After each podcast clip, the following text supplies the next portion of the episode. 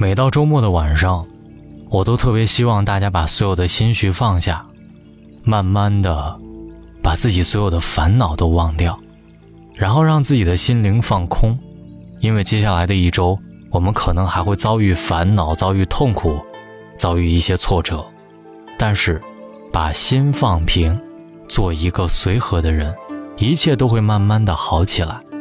所以今晚，大龙的睡前悄悄话。我们来做一个随和的人。什么是随和？长久以来，我一直在思考这个问题。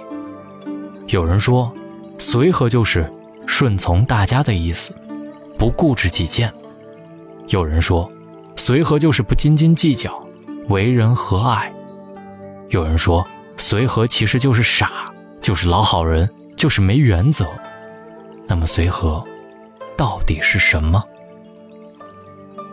随和是一种素质，一种文化，一种心态。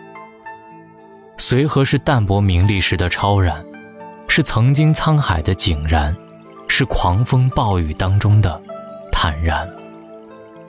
做到随和的人，必定是高瞻远瞩的人，宽宏大量的人和豁达潇洒的人。而胸怀狭窄的人根本做不到这一点。随和，绝对不是没有原则。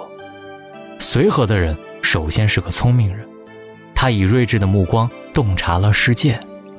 随和的人是谦虚的人，他始终明白“尺有所短，寸有所长”的道理。随和的人是没有贪欲的人，他可以很好掌握自己的世俗欲望。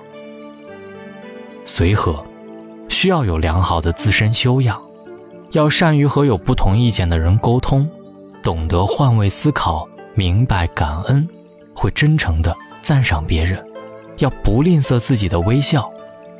随和需要有淡泊名利的心境，荣辱不惊，闲看庭前花开花落，去留无意，漫随天外云卷云舒。随和，需要与人为善的品质，不以善小而不为，不以恶小而为之。品味随和的人，会成为智者；享受随和的人，会成为慧者；拥有随和的人，会拥有了一份宝贵的精神财富。